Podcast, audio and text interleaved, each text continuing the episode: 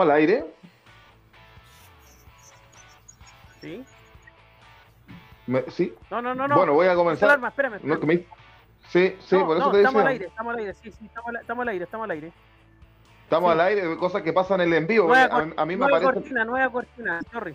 una nueva cortina, porque me parece que estamos, me parece a mí en la pantalla que estaban programados, entonces no me parece que estamos, estuviéramos en vivo. Por eso consultaba al aire si estábamos en vivo y en directo o no.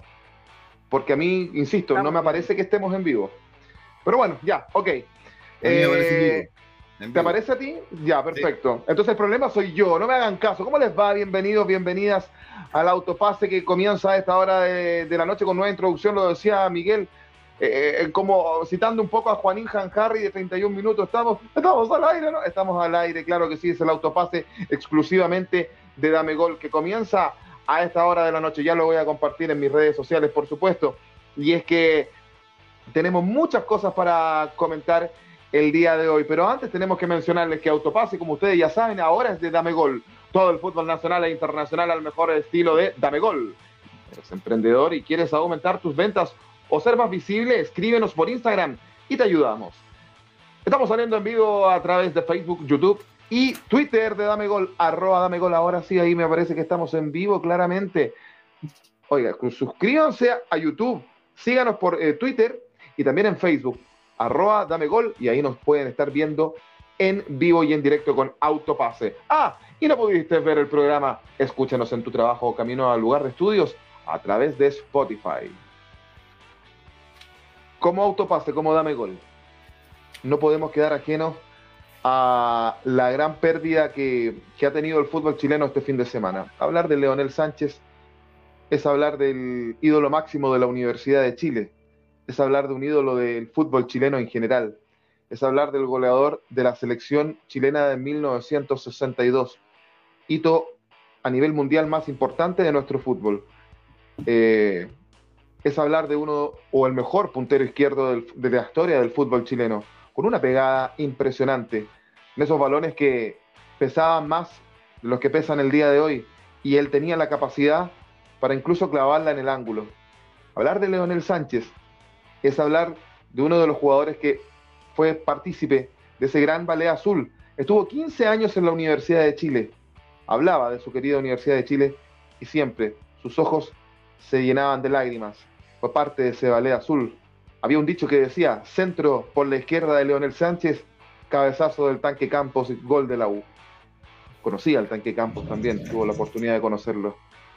Leonel Sánchez dejó una huella importante en la Universidad de Chile, pero yo les decía también en el fútbol chileno, ganando ese tercer lugar con la selección chilena, con la Roja, en, el Mundial del- de, 1962.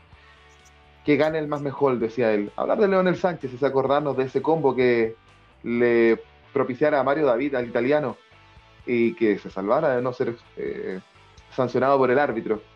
Hablar de Leonel Sánchez es hablar de un jugador que se fue al archirrival, a Colo Colo el año 70, y sale campeón y le da un título a Colo Colo. Colo Colo tampoco está exento eh, de, su, de su recuerdo, de su historia. Dejó una huella también en, en Colo Colo Leonel Sánchez. Hablar de Leonel Sánchez, es decir, que el fútbol chileno ha estado de luto todo este fin de semana. Miguel Relmón, ¿cómo te va? Buenas noches. Un grande que se nos va. ¿ah? Sí, Joaquín, ¿cómo está? Buenas noches, un grande que se nos va. El fútbol chileno está de luto. Eh, por ahí me recuerdo mucho lo que vivimos con, con Gonzalo Fuyú cuando él tocó hacer alguna, algunos partidos de estas rememoraciones de, de los mundiales y veíamos a Leonel Sánchez que era un jugador extraordinario. El mismo Fuyú también, eh, bueno, jugador extraordinario de lo de lo de Elías Figueroa, que nuestro invitado debe haber escuchado por ahí en algún momento haber jugado en el, en el Inter de Porto Alegre. Pero eh, Leonel Sánchez es uno de los íconos importantes de nuestro fútbol, una gran pérdida. eh, para los que no entienden eh, y, y no vieron nada, busquen porque realmente era un jugadorazo. Eh, por ahí algunos lo comparaban con Gary Medel en cuanto a la pachorra y en la zurda, incomparable. No había jugador en Chile que tuviera una zurda como Leonel Sánchez. Así que que descanse en paz y que eh, Leonel eh, le dé su experiencia futbolística y su garra a los jugadores de la U como el muchacho em, Lucas Asadi, por ejemplo, que hizo un partidazo con la U Católica, o por ejemplo eh, Osorio, Darío Osorio, que también la rompió en el, clásico, lamentablemente perdió la U. Eh, qué lindo hubiera sido que no hubiera ganado en el clásico, eh, haciendo una memoria de, Leonel Sánchez. no podemos olvidar, muchachos, del homenaje que se le hizo en, el estadio. Un par de hinchas empaparon o ensuciaron lo que la gran parte, la mayoría de los hinchas de Católica quisieron rememorar, que era la despedida de este gran jugador. Quedémonos con lo bueno y erradiquemos lo malo. Era un grupo pequeño, así que no nos hagamos mala sangre. Era un grupo pequeño, dijo el humorista Felo. Eh, así que exactamente, no, no, no, no tenemos que quedar con. En todos los partidos de esta fecha eh, se ha hecho un minuto de silencio en recordatorio a Leonel Sánchez, salvo en el partido de Colo Colo Calera, porque fue el primero de la fecha y fue el día jueves, y salvo los dos partidos que se jugaron también, hay que decirlo, el día viernes, a partir del día sábado, porque él falleció en la madrugada del sábado, eh, ya se empezaron a hacer estos homenajes. Decir a propósito, ah, en cuatro minutos se está jugando Curicó Unido frente a Palestino 0-0, último partido de la octava fecha del Campeonato Nacional. Ustedes ven, tenemos dos invitados ahí, ya los voy a presentar, porque esta semana tenemos Copa Libertadores. y de eso tiene que ver nuestros invitados, que ya, ya vamos a estar con, con, ellos, pero Miguel, esta, esta octava fecha dejó clásico universitario, un muy buen primer tiempo de la Católica y un aceptable segundo tiempo, buen segundo tiempo de la Universidad de Chile. ¿ah? ¿eh? Pudo haberlo empatado incluso, si no es por ese error garrafal del segundo gol de Católica, el gol de Gonzalo Tapia, donde los defensas, yo no sé, es, esa cosa que tienen los defensas, Miguel, de dar un pase para atrás al arquero, como si fuera, no sé, el Barcelona, qué sé yo. Sí, eh, es algo, es algo que ya se están acostumbrando algunos jugadores, pero que depende mucho del arquero. Eh, no es por ser autorreferente, pero yo me considero no un experto en con, con la pelota en los pies, me, complico, eh, hay que decirlo. Eh, uno tiene que reconocer sus cosas buenas y malas. Eh, hay arqueros como el caso de Galíndez que no se maneja bien con los pies. Entonces, el, futbolista chileno está acostumbrado a jugar con lo de Brian Cortés, con lo de Claudio Bravo, pero hay que, hay que considerar que Zanahoria Pérez, campeón, tetra campeón con Católica, se equivocó en la Supercopa en Chile. Entonces, claro, ese error pero más allá de, la, de las jugadas particulares, me parece que Santiago Escobar regaló el partido, me parece que regaló el primer tiempo sobre todo, porque la U, si hubiera sido un poquito más osada, le hace complicar a Católica. Católica no viene bien. Y bueno, nuestro invitado que ya lo va a presentar, es chileno, él sabe que, que aquí los rivales excepto en Católica, Colo Colo, eh, por ahí la cabeza está metiendo, por ahí en Nublense, eh, Audax, O'Higgins, pero de fondo la U tiene que ser protagonista y la U está dejando mucho que desear. Eh, ya los hinchas no tienen tolerancia al entrenador Santiago Escobar, el colombiano, eh, a la dirigencia azul azul, que cada vez ve eh, con más ira, con más rabia, que la U no es protagonista y que la U con, los, con sus grandes dos archirrivales no da pie con bola. Así que un llamado a atención, pero veamos el vaso medio lleno.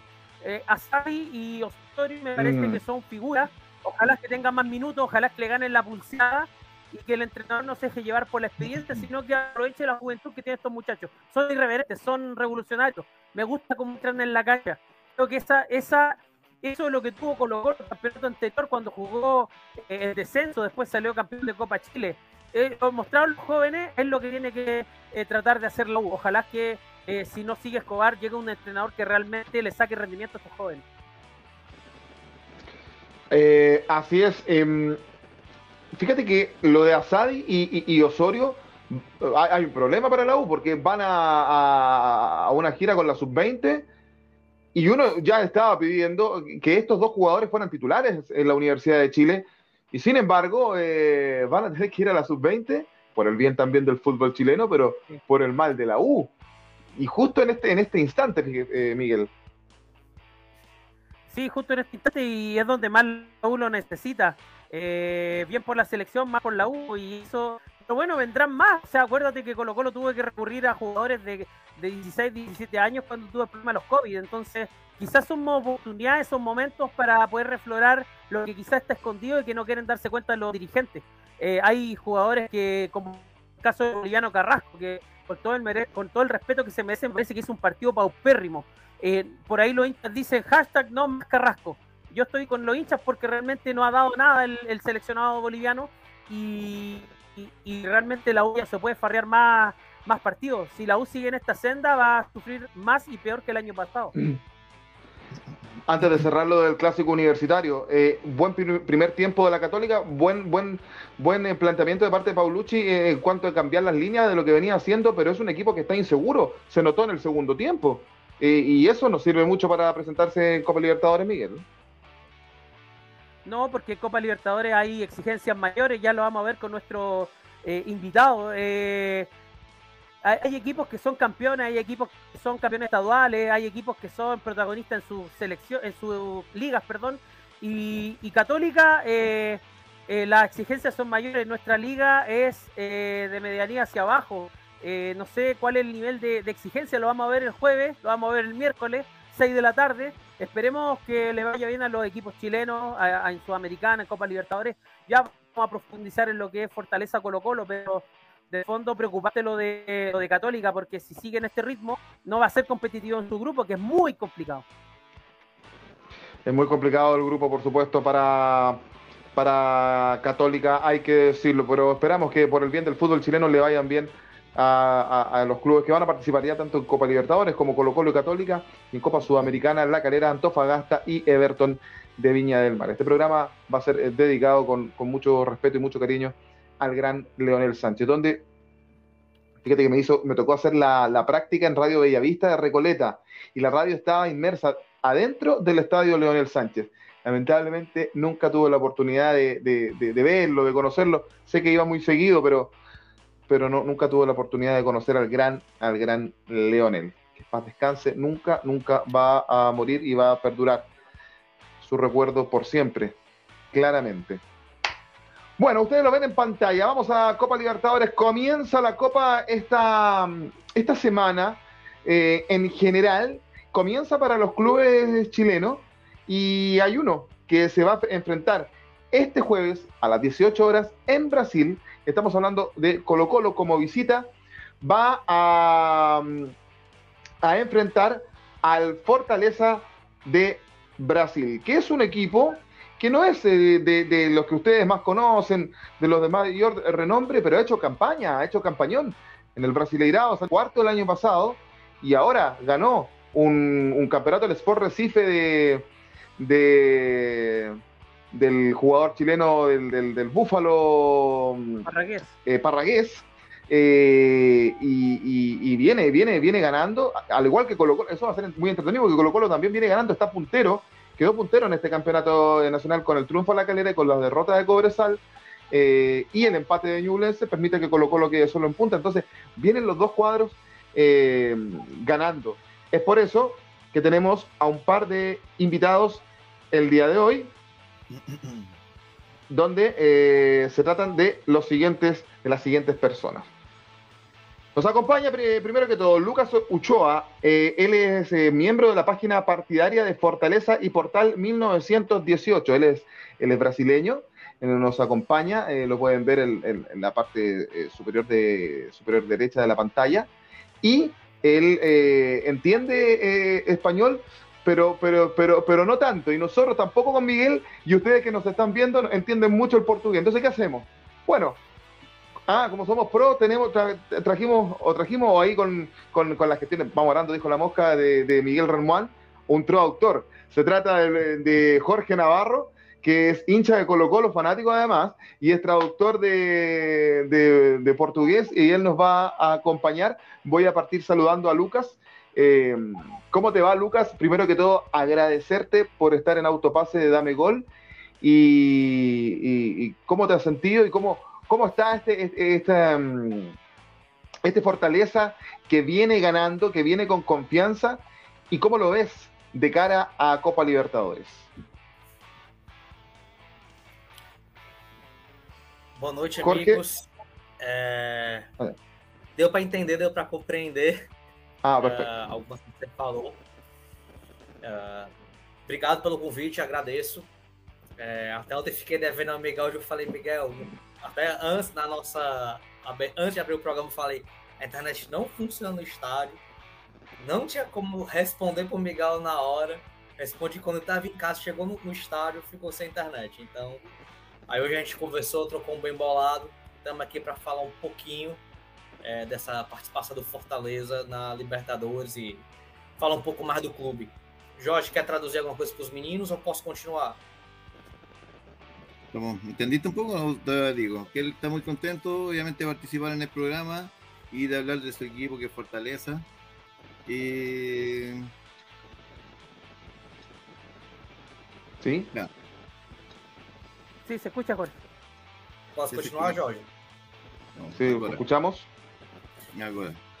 É, falando do Fortaleza, né? O Fortaleza passou por um momento de reestruturação. Essa estruturação não vem de agora. Isso é.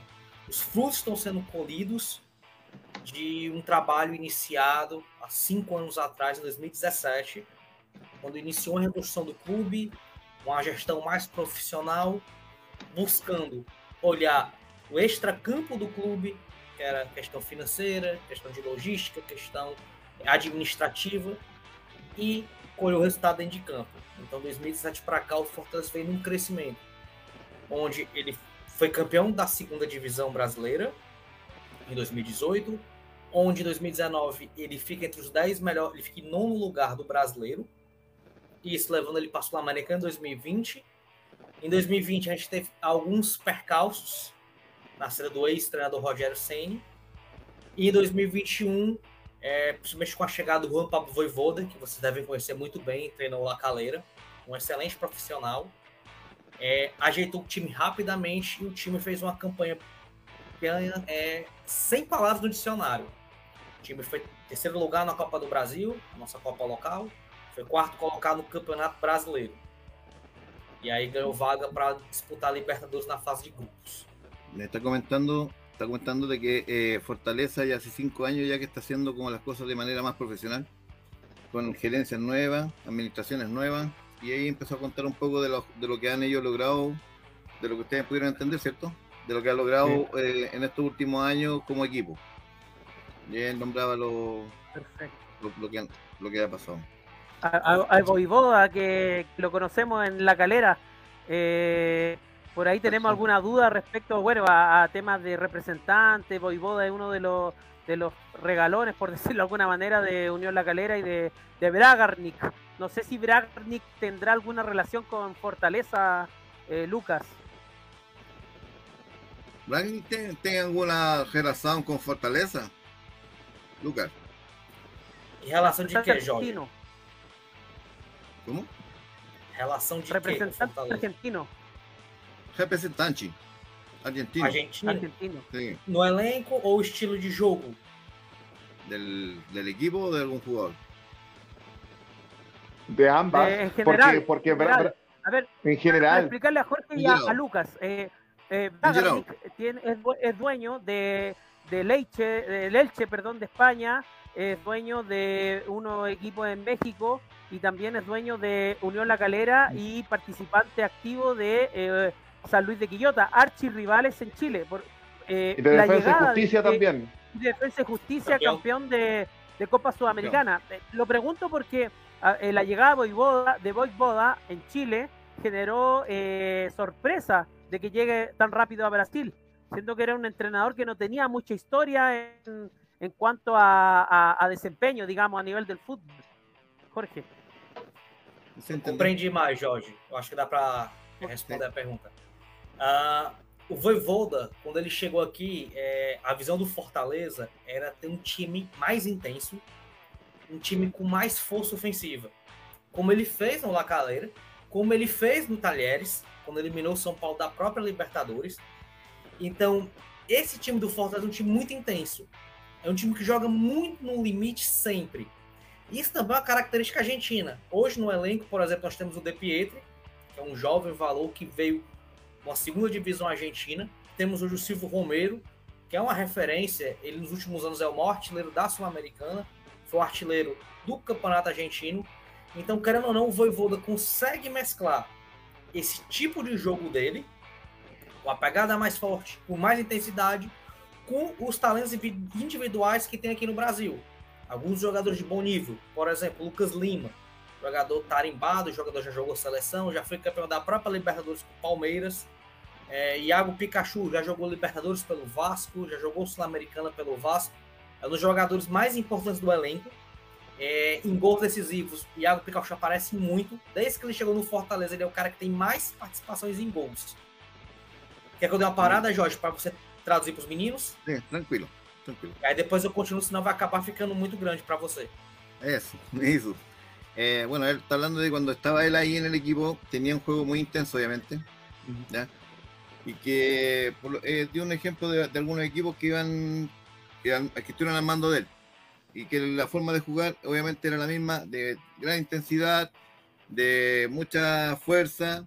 Y que hoy en día, por ejemplo, si hacen una mezcla del que actualmente está con los jugadores que tiene Brasil y con los talentos que hay, obviamente sería como replicar un poco lo que pasó en ese momento con el de que cuando estuvo como bien bien el equipo, ¿me entiendes? Eh, y este, este Fortaleza, eh, hace, ¿hace cuánto tiempo que está jugando en, en- primera división eh, en, en- Brasil?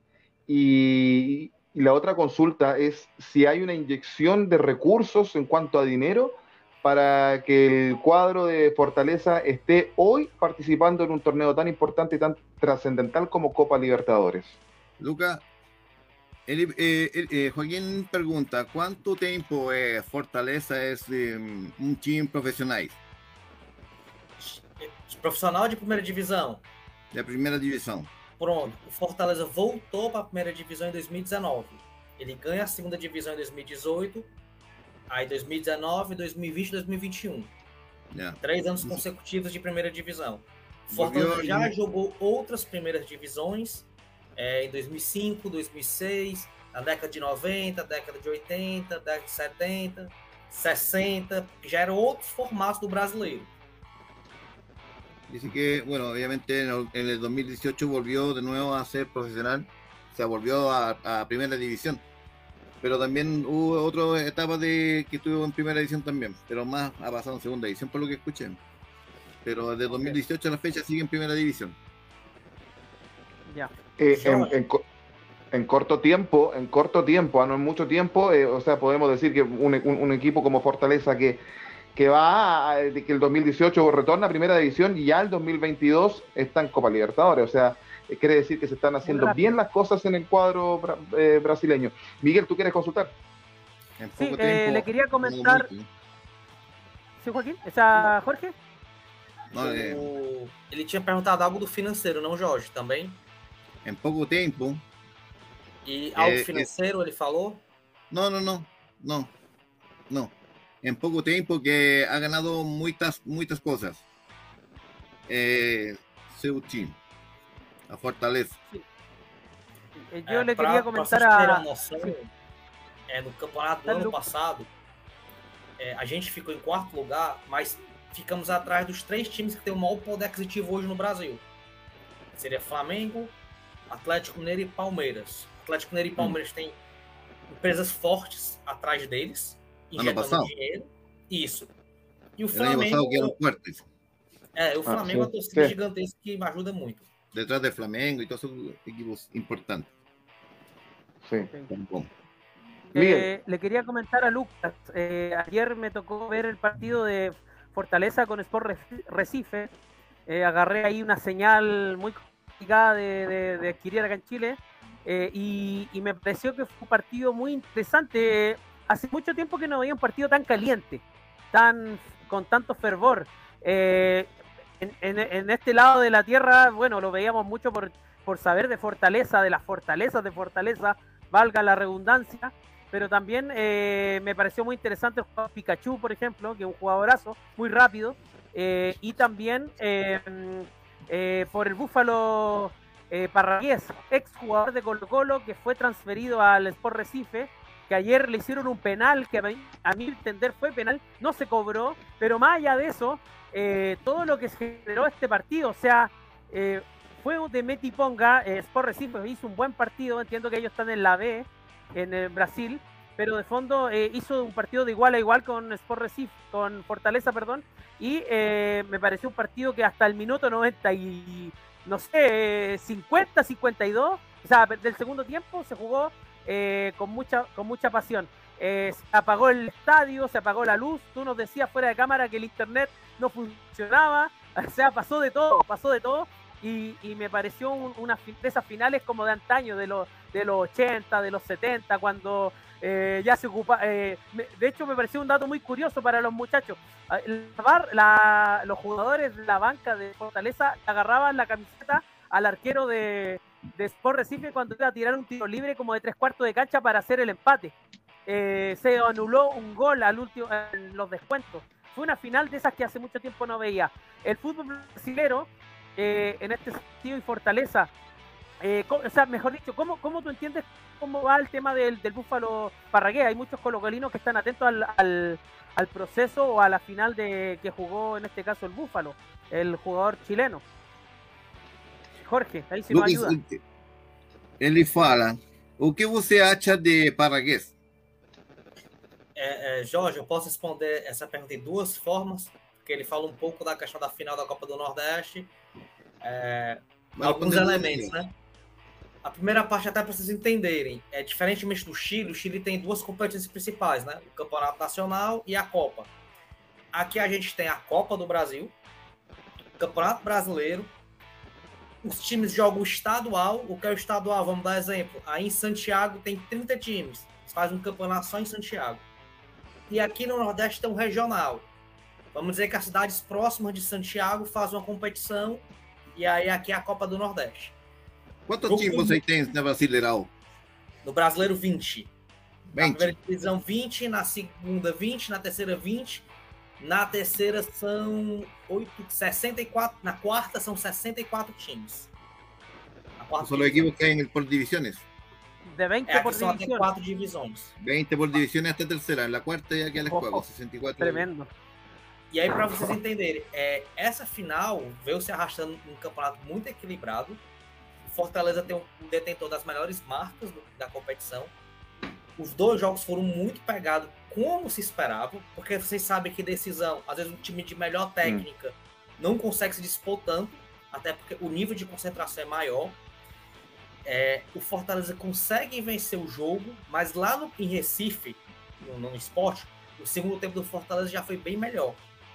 Então, assim, sempre Fortaleza e Sport fazem jogos duros. Ano passado mesmo, o Sport caiu na segunda divisão e o Fortaleza ganhou dois jogos de 1 a 0 Não teve placar fácil. É, falando do jogo, a questão que o, que o Miguel fala, é, eu moro próximo ao estádio. Legal, legal, Bruno. Quadras do estádio. Aí, aí, Miguel. Pessoal foi programado. Não, aqui é normal, falta energia. A internet é ruim por causa disso. O estádio é, maior, é elevado e o bairro acaba sendo mais baixo. Então tem esse problema de internet, esse problema de falta de energia. A drenagem do Castelão, gente, está ruim. Não foi só no jogo esse esporte, mas em outros jogos. Está chovendo muito, ninguém esperava essas chuvas fortes. E o gramado, infelizmente, está sentindo. É uma preocupação nossa, até para o jogo contra o Colo-Colo, porque uma sequência de jogos. Amanhã já tem pela Sul-Americana o nosso rival contra o Independente. E se continuar chovendo, a gente vai ter um gramado muito ruim para esse jogo de Libertadores. Você, você pensa que Barraguete joga muito melhor em em Fortaleza, certo? Perdão, em Sport, da Recife, certo? Aí falar do, do Barraguês, né? Sim. O Barraguês é um centroavante que foi contratado pelo esporte não para ser titular. O atacante que o esporte contratou não passou titular foi o Rodrigão, que é um time brasileiro, Sim. mas nunca foi grande artilheiro em nenhum campo. Ele fez alguns gols no Havaí, rodou o Brasil inteiro, mas não conseguiu se firmar. No esporte, no primeiro jogo do esporte, o cara perde dois gols debaixo da trave e logo em sequência o Barraguês entra e faz uhum. um gol decisivo. E aí o Barraguês acaba tomando a posição. Uhum. O Barraguês é aquele tipo centroavante sul-americano, de muita imposição física, que gosta do contato. Você percebe, a gente tem um zagueiro que é o Marcelo Benevenuto, que ele é muito forte fisicamente, e os dois tiveram vários embates, porque os dois buscam contato. Então, assim, é um atacante interessante. o Colo-Colo liberou ele. Colocou o Luceno, né? Que foi um jogador que o Fortaleza para trás mas eu creio que o Barraguês poderia estar no elenco do Colo-Colo. Pelo menos dos poucos jogos que eu vi do Colo-Colo, o Luciano é um bom atacante. Eu gostei do Pavês, que passou até pela, por aqui pelo Atlético do Paraná e pelo Fuentes. Sim. São os três jogadores do Colo-Colo que me chamam minha atenção. Mas eu acredito que o Barraguês poderia sim estar no elenco do Colo-Colo hoje, até pela questão técnica. Ele não é um jogador, como a gente fala aqui no, no Brasil, cabeça de bagre, ruim. Ele tem um bom desempenho. Se entendió un poco, lo que pasa es que está hablando de que Parragués, por ejemplo, para ellos es un muy buen jugador, con muchas características buenas, de, muy, de buen juego aéreo, muy fuerte, muy interesante para ellos. Eh, lamentablemente, Colo Colo dice que lo liberó. ¿Entienden? Que es algo que tampoco. De aquí también pensamos lo mismo. sí, Entonces es algo que más o menos es un poco lo que concuerda con la realidad que ha pasado en relación al jugador. O sea, lo valoran en otros lados y acá en Colo Colo no. Eh, También se recordó de, Esteban Pavés. Eh, sí, claro, eh, del paso que tuvo por, allá. Atlético por el Atlético Paranaense. Sí, estuvo Esteban Pavés. Y el Kili Vilches también estuvo allá en el Atlético Paranaense. ¿ah? entre otros jugadores. Allá, Maldonado. Sí. Coca Mendoza, Maldonado, José Luis Serra. Sí, sí, pero en el fútbol, tú estabas hablando del fútbol brasileño en general, pero yo estoy hablando específicamente del Atlético.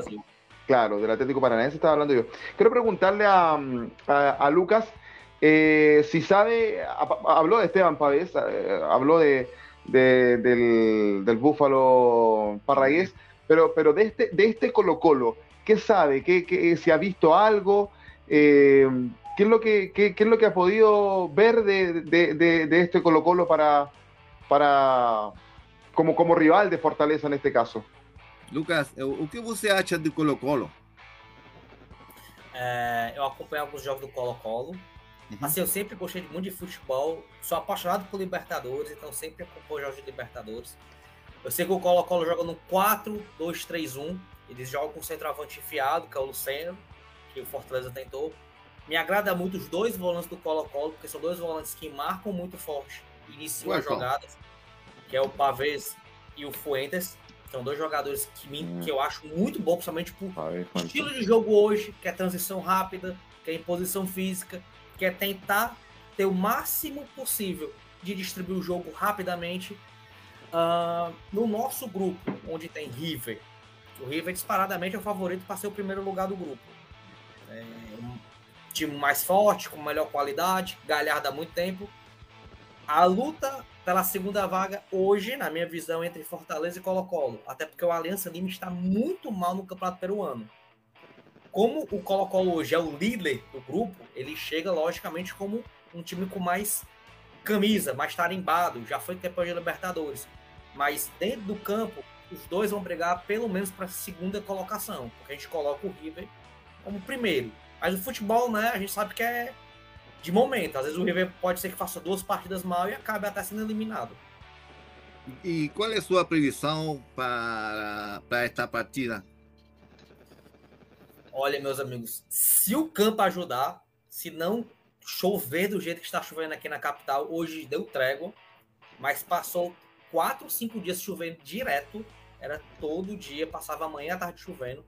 Eu creio que vai ser um jogo bem aberto e um jogo muito intenso. Pelo que eu vi do Colo-Colo, é um time que busca a transição rápida. E pelo Voivoda, que tem um time intenso. O Voivoda joga no 3-5-2. Ele com os três zagueiros, libera muitos alas, como os meninos falaram, o Pikachu. É um jogador que sempre tá atacando, sempre tá chegando na linha de fundo. E aí a dúvida na esquerda é o Capixaba ou o Crispim. O Crispim é um jogador mais técnico, o Capixaba é um jogador mais voluntarioso. Então eu acredito que vai ter um jogo bem aberto e com uma boa qualidade técnica. Mas eu espero muito que o gramado nos ajude, porque se acontecer o que aconteceu ontem, vai ser meio difícil ter um jogo legal. bueno, le pregunté obviamente que cuál era la, pre, la su pre, presagio para este partido, pero él dice que va a ser un partido intenso, de mucha fricción, ¿cierto? Por los diferentes tipos de, de estrategias que tienen ambos equipos para confrontar el partido, pero eh, no me dijo quién gana. Pero eh, Jorge, eh, él habló, yo, yo cuando le consulté de, qué sabe de este Colo Colo, y lo decíamos con Miguel por interno, sabe bastante, porque él, si, si, no mal entendí, eh, destaca el trabajo de Esteban Pavés y de, y de Fuentes, que es donde donde uno es el medio campo de Colo Colo donde uno ve que eh, haciendo, en alusión al nombre del, del, club de, de, Lucas, ahí está la fortaleza de Colo Colo, ¿no? Eh, eh, en esos dos jugadores que, Rápidas transiciones. Sí, es rápidas transiciones y, que son estos dos jugadores los que, los que ponen el equilibrio en el, en el juego del cuadro albo. Pero Miguel, ¿hay comentarios a esta hora de la noche? Hay comentarios, Lucas, Jorge, Joaquín, vamos con ellos. Aquí se nos puso un infiltrado de González, dice Leao. Eh, no, no, él es hincha de, Fortaleza. Que, con esta similitud con gente de Colo Colo y de Recife, hay gente que empezó a seguir a Damegol que son hinchas de Sport Recife. Pero yo sé que hay buena onda ahí, así que no hay problema. Eh, también estamos con Joe Zink eh, desde Argentina. Dice buenas noches, chicos. Los saludo de esta noche genial. ¿Cómo anduvo el navío azul místico Magallanes? ¿Asciende o no? Ojo, Magallanes Campañón le acaba de ganar el fin de semana a Wander de, Valparaíso por 2 a 0, partidazo. Eh, así que, y eh, aparentemente, Joaquín, me puedes confirmar, parece que el Pineta Garcés se finí desde Wander. Fue cesado de sus funciones, llegó a un acuerdo con la dirigencia esta mañana. Se decían que el Peineta Garcés quería quedarse hasta fin de año para cobrar el finiquito. Sin embargo, llegó a un acuerdo con la dirigencia eh, donde no va más el Peineta Garcés. Suena Luis Marcoleta como posible técnico de Santiago Wander de Valparaíso. Hoy por hoy está en Deportes Valdivia, que no ha hecho buena campaña, y habrán un par de nombres más también. Perfecto. Eh, Selma, mi mamá, dice, besito para ella, te quiero mucho, mamita. Saludos, chiquillos, todo le entiendo el portugués. Bueno, por eso tenemos a Jorge acá, un experto en portugués, así que y aprovecha de conocer a todos los amigos acá de Megol, Jorge, Joaquín, eh, Lucas, todos son de la casa, así que cualquier día lo invitamos a tomar once a, todos. Eh, Camilo Cárcamo, nuestro Yuta, dice, saludamos, qué bueno verlos chicos, están internacionales, como siempre, claro. como siempre. Se ríe Lucas, entendió perfecto. Eh, Pablo Vázquez dice, hola muchachos, buena copa, Miguel Enrique, hola, Jorge Navarro, jajaja. Ja, ja. Ahí se conoce Jorgito con Pablito. Omitió esa No, pero está bien. Sí. y Israel Lincoln dice Leao con los colores ahí del Fortaleza. También dice, eh, ahí me ayuda Jorge, gran quinto juego. Quinta-feira um grande jogo, eu acho. Gran quinto jogo. ¿Qué significa, Jorge? Gran quinto juego. Um gran, eles esperam um grande gran jogo na quinta. Que el jueves espera un gran partido. El quinto es quinta-feira. Ah, quinto jueves. Quinto, quinto es, dice, por ejemplo, lunes, segunda feira, tercera feira, cuarta feira, quinta. Quinta es quinta-feira. Viernes se llama sexta, sexta feira. Ah, ah perfecto. El quinto es jueves. Mira. Es que esperan un uno va aprendiendo, ¿ah? Eso. Uno, uno, uno va aprendiendo. Eh, para, ir cerrando, preguntarle a, Lucas, eh, uno pensaría que este, este grupo F, si no me, equivoco en la letra, debiese ganar los River Plate de Argentina eh, por pergaminos, por, por todo lo que, significa y por los años también que lleva el muñeco Gallardo en, dirigiendo River. Si piensa él que es fortaleza el cuadro que está con un segundo lugar asegurado o podría pelear ese, segundo puesto ya sea con Colo Colo o con Alianza, porque la discusión en Chile es que Colo Colo pelearía el tercer puesto para ir a Sudamericana con Alianza y asumiendo un poco que el cuadro brasileño va, por, el presupuesto que tiene, eh, que, que, es el segundo después de River en el grupo, tiene más ventaja. Pero ¿cómo, cómo lo ves? ¿Ve que este Fortaleza ¿Tiene el segundo puesto más asegurado, que podría incluso ganar el grupo, porque los partidos hay que jugarlo? ¿O, lo ve más, más parejo? Eh, Lucas, ¿você acha que Fortaleza pode ficar segundo no, no grupo? É, sim.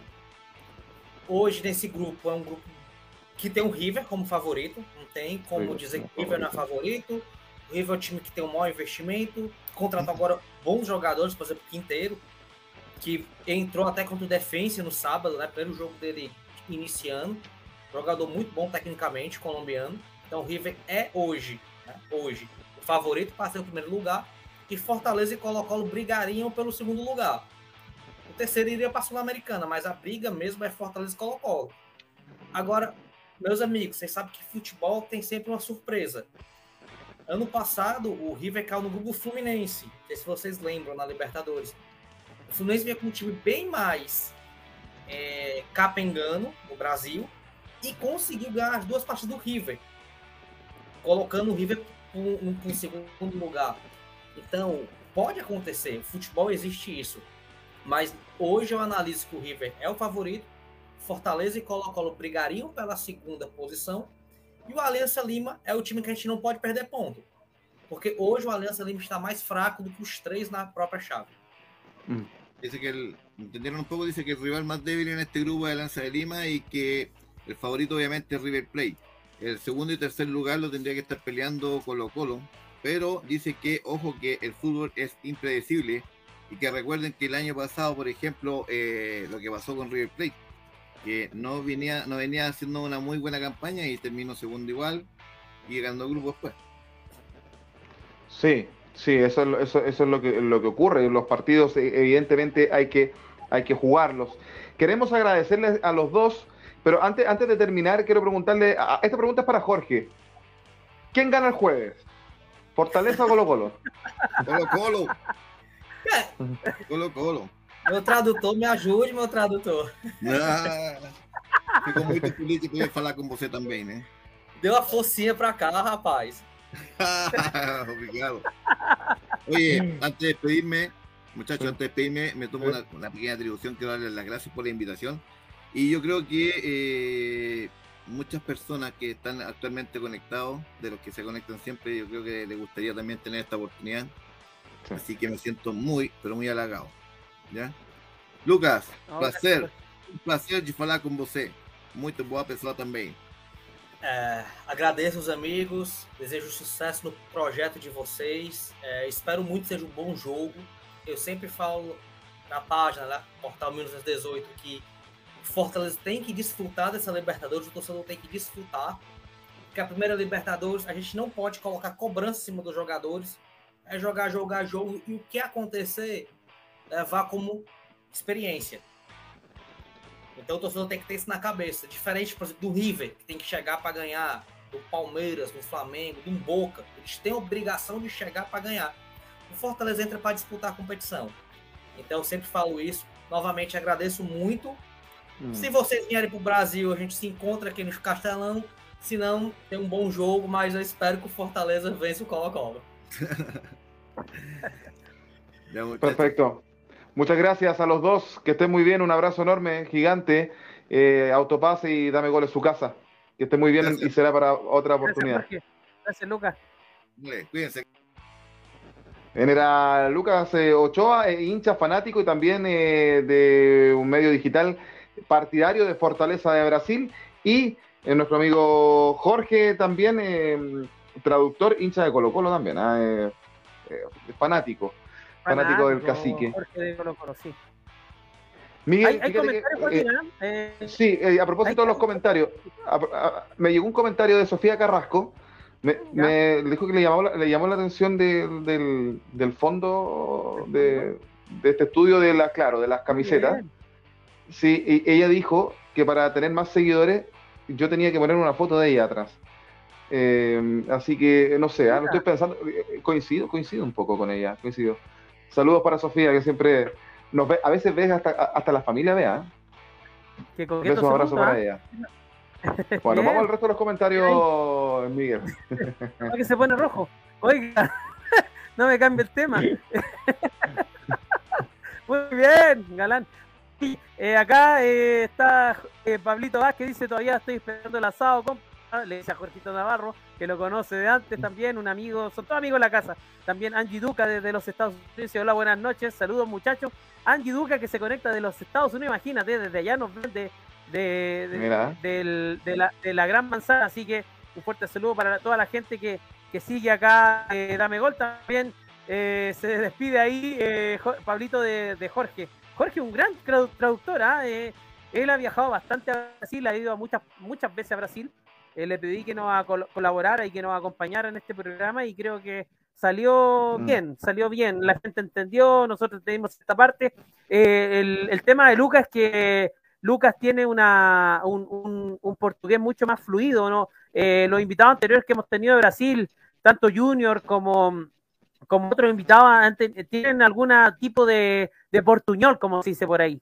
Pero en el caso de, de Lucas, no, era, era un portugués muy, muy, muy arraigado del Brasil. Así que gracias a Jorge Navarro. Bien, eh, donde hay Chile, país de sismos, temblores, terremotos, y hay un terremoto en el arbitraje chileno, eh, Miguel, pero increíble. 11 árbitros despedidos por parte de eh, la administración de Javier eh, Castrilli, donde hay árbitros FIFA también. Eh, eh, es todo un tema.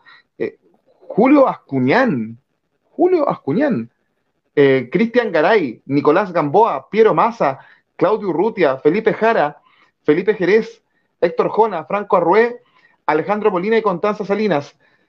Y la información que llegaba esta tarde que alguno de un grupo de estos árbitros, entre ellos la, la árbitra Constanza Salinas, levantaron la mano en la asamblea del día viernes para reclamar ciertas irregularidades que ellos consideran que se están cometiendo en la administración de Javier Castrilli y parece que eso no gustó y, eh, hoy eh, supimos eh, públicamente que están, que están despedidos. Es más, hay árbitros que van a arbitrar Copa Libertadores esta semana. El caso de Piero Massa, entre otros árbitros. Es complejo el, el escenario, se habla de que podría haber una huelga, un paro, y, y, se- hay rumores de que incluso podrían venir árbitros de las juveniles de tercera división para evitar el paro, incluso se hablaba de árbitros de eh, árbitros internacionales. Complejo escenario arbitral en Chile, Miguel. eh, complejo, complejo, porque eh, se habla eh, aquí en el ámbito de, de lo que es, digamos, eh, la materia laboral y lo que es deportivo, eh, realmente se, se chocan. Y, en este caso se habló mucho de una paralización, tú lo decías, una huelga. Ahora los procesos de huelga en Chile son netamente asociados a temas de, de negociaciones colectivas. Y eso hay que Sí. entenderlo para y después podría invitar a, a- a Diego, a Diego, a Diego Martín, a Diego García, a- al mismo Harold Cárdenas para que nos expliquen un poco eh, en, en Sudamérica cómo es el marco del tema de los de las huelgas en, en- en los países sudamericanos, porque las normativas son relativamente similares. Pero una paralización no se hace de un día para otro. Y yo creo que lo de Javier Castrile es un golpe a la, a la cátedra, un golpe a la mesa también, porque eh, de fondo eh, él está eh, poniendo un orden, queramos o no queramos, hay, hay, hay acusaciones cruzadas. Por ahí Castrilli, que, que hay que decirlo y lo, y lo vamos muy transparentemente, él ofreció una entrevista a Dame Gol hace un par de semanas cuando no estaba este, este, este tumulto, este, este embrollo a nivel de los árbitros. Obviamente, por un tema de protección, él no ha querido estar con nosotros en las últimas semanas porque se le ha enredado un poco el tema, pero de fondo él acusaba en los medios de como TNT Sport o ESPN, decía, eh, los, los, los árbitros son, son empleados del fútbol chileno, son empleados de, de, de la organización, por lo tanto tienen que cumplir ciertas normas y protocolos. Los árbitros, por el otro lado, reclaman de que hay, eh, por ejemplo, eh, amenazas, de que hay también instrucciones, eh, digamos, de no buena naturaleza. Y hay denuncias en contra de Javier Castrilli de un grupo de, directores de árbitros donde se le acusan de hostigamiento, de, vulneración de los derechos fundamentales. Así que un tema que no solamente tra- del tema laboral, sino que también de la materia civil y judicial. Eh, un, un, un entuerto, un, un, un tema terrible. Qué, qué penoso que lleguemos a esta altura de desvincular a árbitros que eh, han dado mucho por, por el fútbol. Por ejemplo, el caso de lo que tú hablabas, hoy día Diego García decía en los medios peruanos festinan la salida de Bascuñán, que ellos eh, indican que fue eh, uno de los, de, los, de los responsables de que Perú pierda el partido contra Brasil por un fallo cuestionable. Pero de fondo hay 11 árbitros que quedan sin trabajo, hay un cuerpo arbitral que queda absolutamente destruido, hay una, una falta de credibilidad de la dirigencia que tiene que hacerse cargo, en este caso de la NFP, Pablo Milán y todo su cuerpo directivo, porque esto no puede ocurrir, independiente de quién tenga la culpa, porque por aquí podemos tomar parte por los árbitros, por Javier Castilli, él lo ha dicho en este programa, dijo, vengo a poner orden, esto está muy desordenado.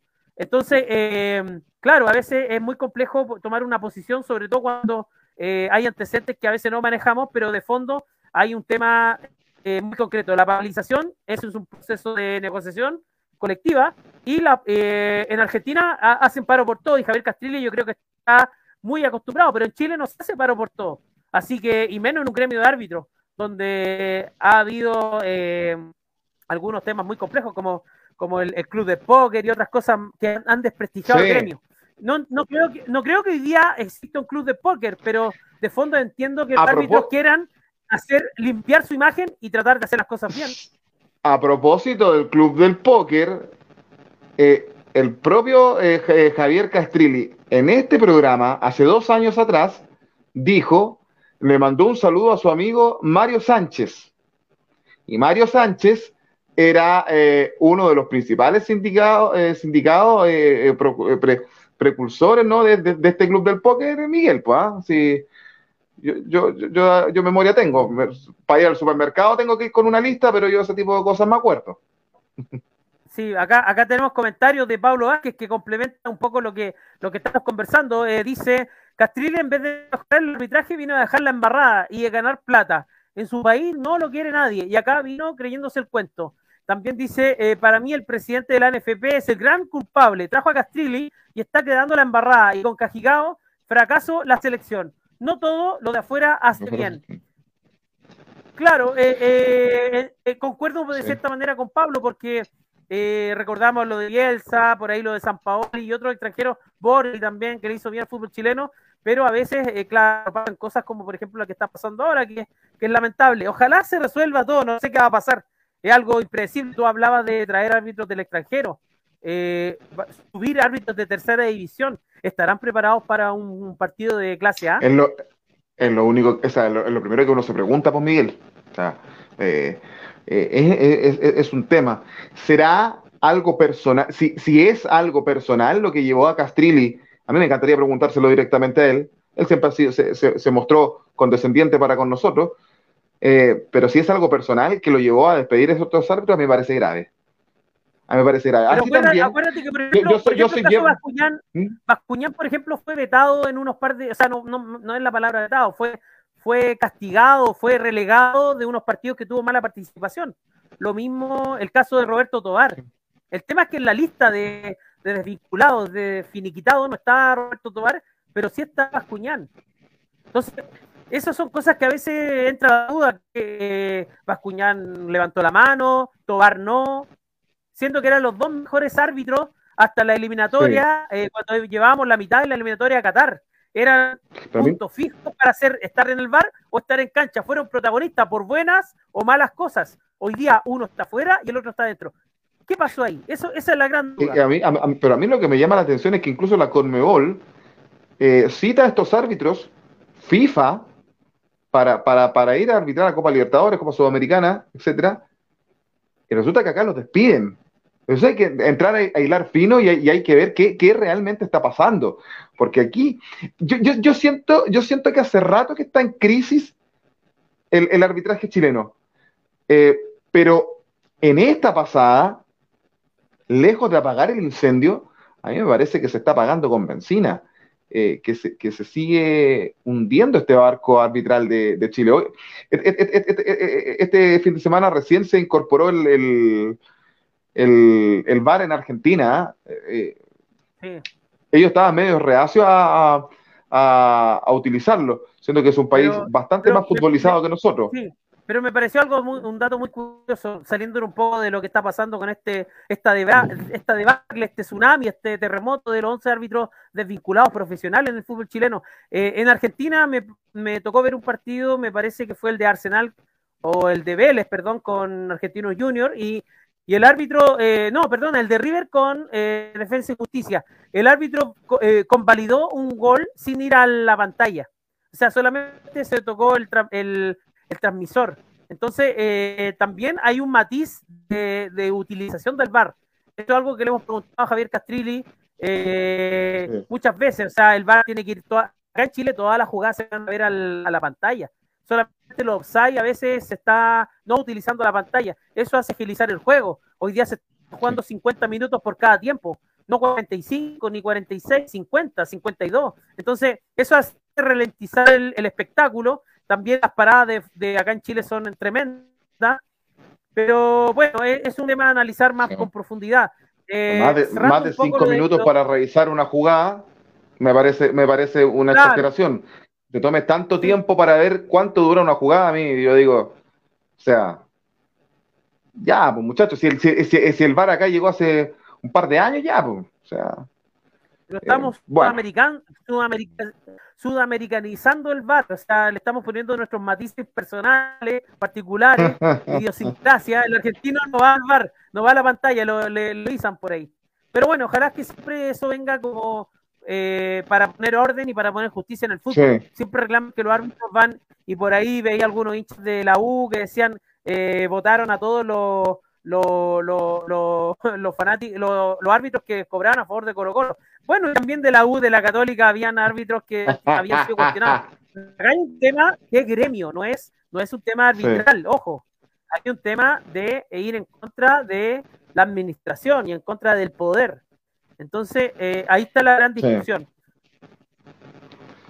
Bueno, para terminar, decir que en el campeonato de primera división de, mm, de, Chile colocó los punteros con 17 unidades y eh, segundo Cobresal y tercero Ñublense. Segundo Cobresal con 16, tercero Ñublense con 15. En la séptima ubicación se encuentra la Universidad Católica con 12 puntos en la novena ubicación, fuera de zona de copas internacionales, se encuentra la Universidad de Chile con 10 puntos. Colistas absolutos, estarían descendiendo los dos cuadros de la cuarta región. Deportes La Serena con 6 unidades, penúltimo y último Coquimbo Unido con 5. Y en el ascenso, Campañón Miguel Remuán de nuestro querido y viejo Magallanes, que está puntero con 19 con 19 unidades. Eh, campañón de Magallanes, qué, qué buena campaña está haciendo el cuadro del Nico Núñez. Voy a compartir la tabla, Joaquín, voy a compartir la tabla. Mientras déjame buscarla. Sí, es una tremenda campaña que está haciendo Magallanes eh, del Nico Núñez, un, técnico joven que se retiró hace muy poco como jugador y que lo tiene encumbrado, sacándole varios puntos de ventaja al segundo, que es Cobreloa, que tiene 12, unidades. Pero pero esto es una división muy aguerrida que, no, no hay que dar por sentado lo que va a pasar, pero es, lindo, eh, Miguel, ver a Magallanes ahí. No, eh, es lindo es motivante, eh, da esperanza. A ver, lo dijimos en este programa en, varias ocasiones, esta, esta es la tercera temporada que hacemos juntos y, y, siempre Magallanes empezaba muy bien y se empezaba a desinflar. Pero ahora verlo con, con 19 puntos y el escolta con 12 hace ilusionarse porque eh, solamente en, los últimos cinco partidos ha tenido un empate. Y ha, tenido triunfo y, rivales grandes, que uno dice Santiago Wander, Cobreloa. Eh, o sea, eh, realmente son rivales directos que en el papel eran para ascender y Magallanes le fue a ganar. Entonces, le gana de local en San Bernardo, le gana de visita en Paraíso. un campañón, sobre todo porque tiene algo distinto. A ver, eh, jerarquía. Me, parece que el equipo está teniendo eh, una solvencia futbolística importante.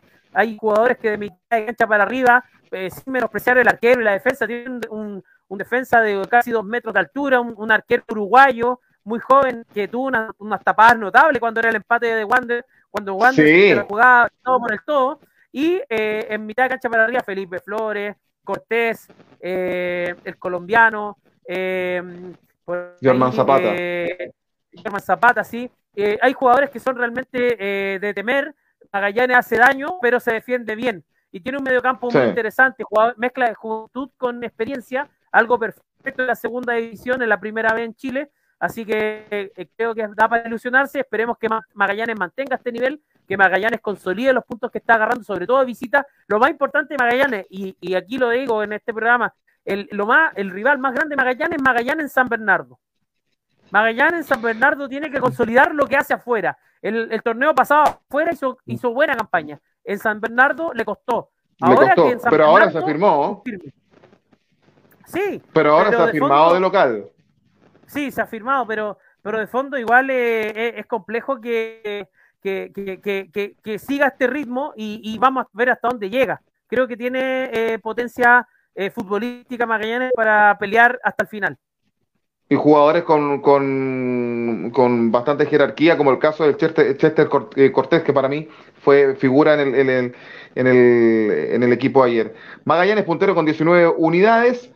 Yo le decía segundo, Cobreloa con 12. Si termina esto el campeonato ahora, Cobreloa pasa a la final para ser el segundo ascendido, donde tendría que esperar rival entre Rangers, Santiago Morning, Unión San Felipe y Fernández Vial, que empató a dos hace un ratito, eh, serían los que irían a la liguilla. Y descendiendo directamente, mira Miguel, por Dios, Santiago Wanderers, colista absoluto el año pasado en primera división eh, y hoy eh, colista absoluto en, primera D, en el ascenso. Preocupante lo del cuadro de Valparaíso, el decano del fútbol chileno, lo decíamos más temprano, eh, fue cesado sus funciones Jorge Garcés, solo tres unidades tiene Santiago Wanderers de Valparaíso, colista absoluto del campeonato del ascenso. Bueno, eh, nos estamos eh, despidiendo, eh, muchachos. decir que Autopase ahora es de Dame Gol, todo el fútbol nacional e internacional al mejor estilo de Dame Gol. Eres emprendedor y quieres aumentar tus ventas o ser más visible, escríbenos por Instagram y te ayudamos. Estamos saliendo en vivo a través de Facebook, YouTube y Twitter de Dame Gol con arroba Dame Gol, arroba Dame Gol para que nos sigan.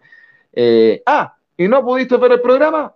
Escúchanos en tu trabajo o camino a, tu lugar de estudios a través de Spotify. Nos estamos despidiendo, Miguel. Que tengas una excelente semana. Nos encontramos el jueves con toda la Copa Libertadores y Copa Sudamericana en Dame Gol América y los muchachos a través de nuestras plataformas de Dame Gol. Que esté muy bien, Miguel. Igual para ti, Joaquín, un fuerte abrazo. Nos vemos el jueves con todos los amigos Sudamérica en Dame Gol América. Y a ustedes también agradecer su fidelidad para con eh, Autopase y nuestra plataforma Dame Gol. Que estén muy bien, que les vaya bien. Suscríbanse a nuestras redes sociales. Buenas noches. De no me digan nada extraño, nos encontramos el próximo lunes a las 20.30 horas. Chau, chau, chau, chau, chau, chau.